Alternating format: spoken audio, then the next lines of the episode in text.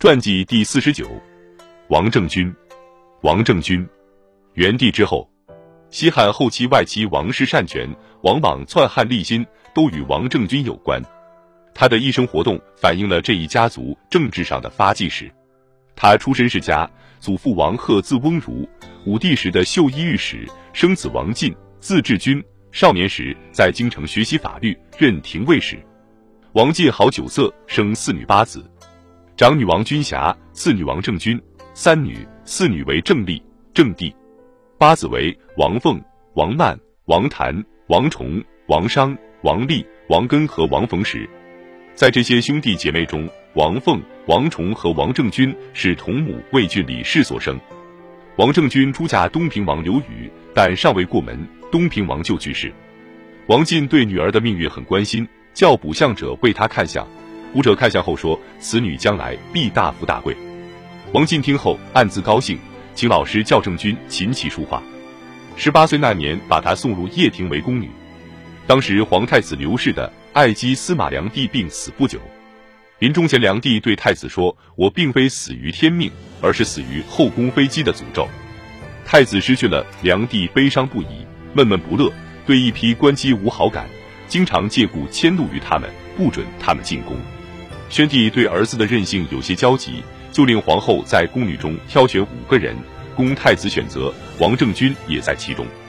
太子进宫后不看宫女姿色，无心挑选，在皇后一再催促下，他随手对身旁的一个宫女指了一下，说：“就这个人吧，他就是郑君。”这样，叶廷令送王政君进入太子宫服侍太子。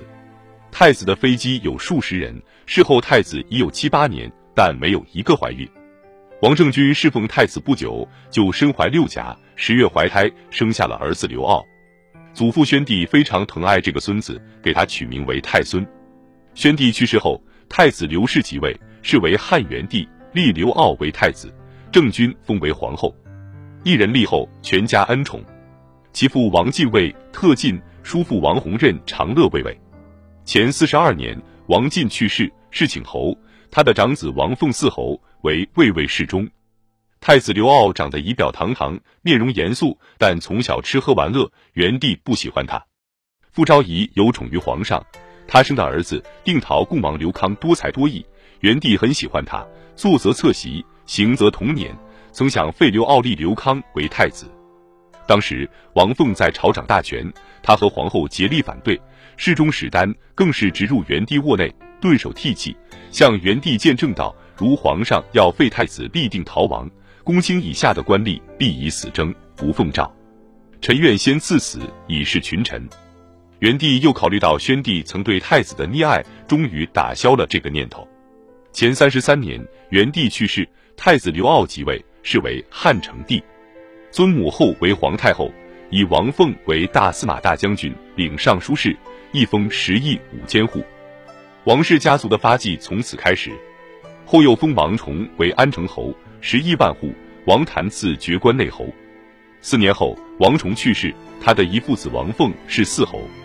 前二十七年，成帝又在同一天封王谭为平阿侯，王商为成都侯，王立为弘阳侯，王根为居阳侯，王逢时为高平侯，世称王氏五侯。自此之后，王凤专政，五侯当朝，王氏的子弟皆为卿大夫侍中，把持了朝廷。王凤控制朝政后，成帝对他也敬畏三分。大臣们有一次向成帝推荐光禄大夫刘向的儿子刘歆，说他精通儒学，才能超群。成帝召见他后，要他诵读诗赋，非常满意，准备任他为中常侍，并赐给他官服。当要正式任命时，大臣们对成帝说：“这事还没有告诉大将军。”成帝说：“区区小事，无需告诉大将军。”大臣们都叩头认为不可。成帝没办法，只得把任命刘歆的事对王凤说了。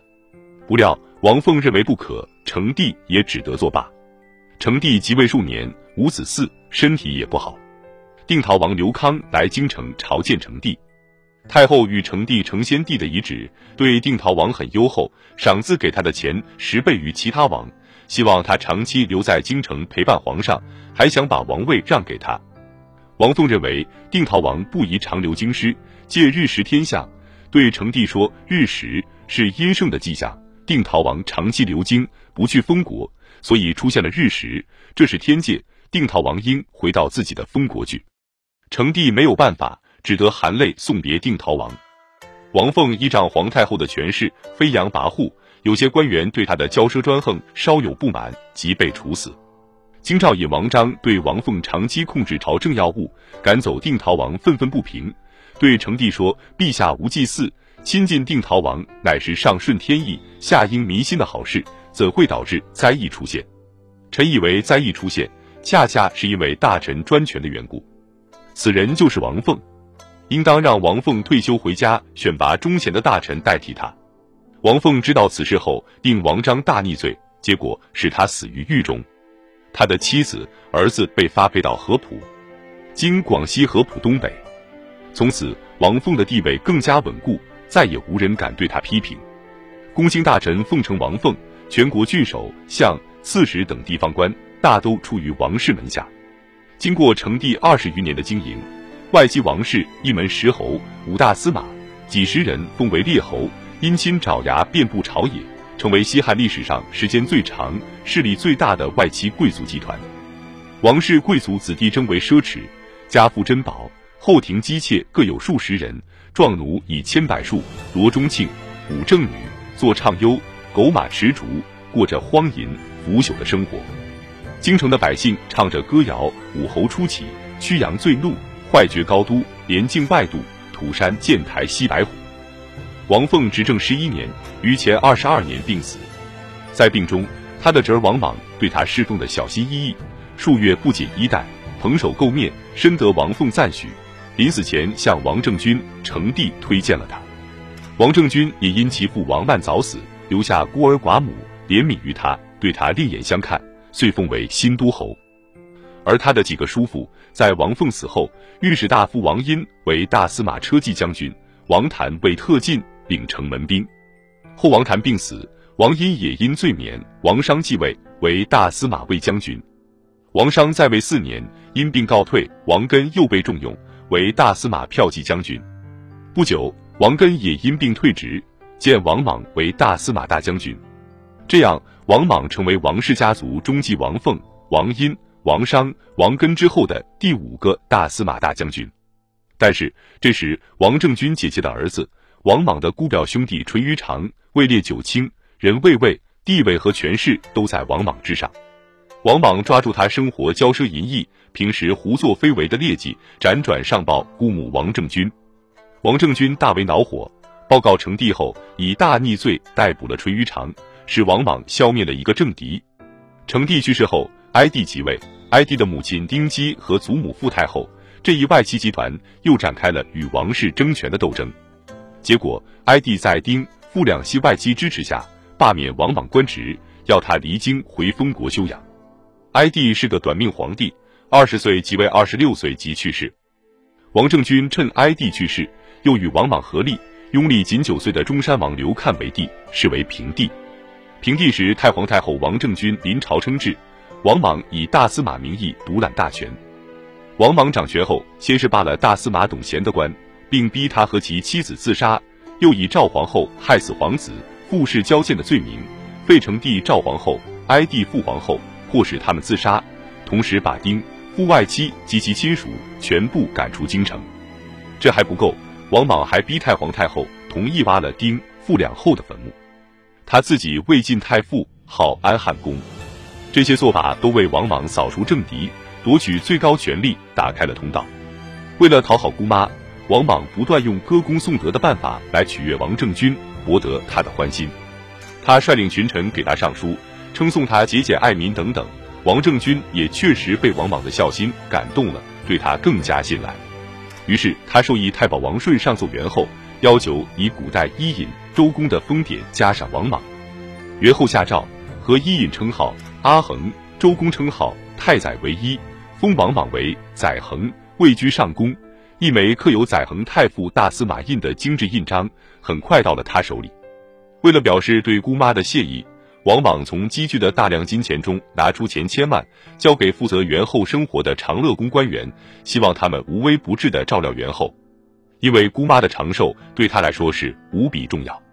元始五年冬，平帝得病，在他生日的十二月十八日，王莽以禁交酒祝寿为名，用毒酒害死了平帝。他与太皇太后一起挑选了只有二岁的广七侯刘子婴继帝位。他世子应如掌中玩物，要怎样就怎样。他借周公辅成王的故事，逼姑妈同意他称假皇帝，臣民称他为摄皇帝，并改元为居摄。至此，王莽篡汉的野心彻底暴露。王政君虽认为这个侄子做法有些太过分，但已力不能尽。假皇帝自然要做真皇帝，而要达到这一目的，就是要拿到那块象征最高权力的汉朝传国玉玺。这块用蓝田宝玉制成，由秦丞相李斯书写篆刻受命于天，寄授永昌的传国玺，在前二百零六年十月，就是由秦王子婴捧着，在纸道上恭恭敬敬的献给刘邦的。王莽对这块传国玺早已垂涎三尺。一天，他匆匆来到长乐宫，找八十多岁的老姑妈，要她交出传国玺，姑妈不肯。王莽就请与姑妈关系较好的王顺去讨。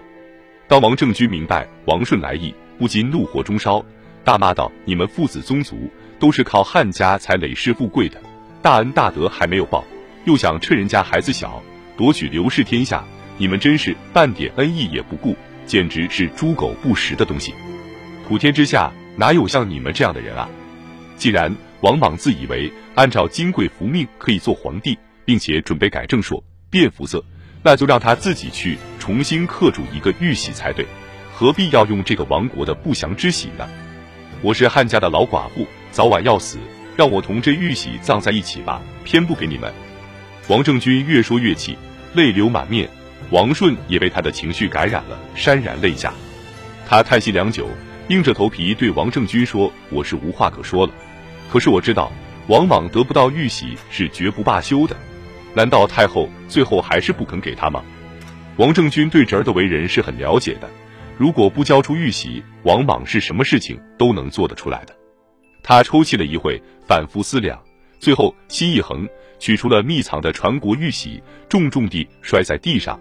愤然地说：“拿去吧，我老了也快要死了，你们几个等着灭族吧。”精美的传国玉玺被愤怒的王政君一摔，损坏了一个角。王莽在未央宫建台大摆宴席，庆贺自己得到玉玺。九年，王莽改正朔，易服色，建立新朝，登上皇帝宝座，改太皇太后为新氏文母太皇太后。王政君活了八十四岁，史建国五年二月去世。与元帝合葬霸陵，杨雄奉命作垒，曰：“太阴之精，杀戮之灵，作何于汉？配元生成。”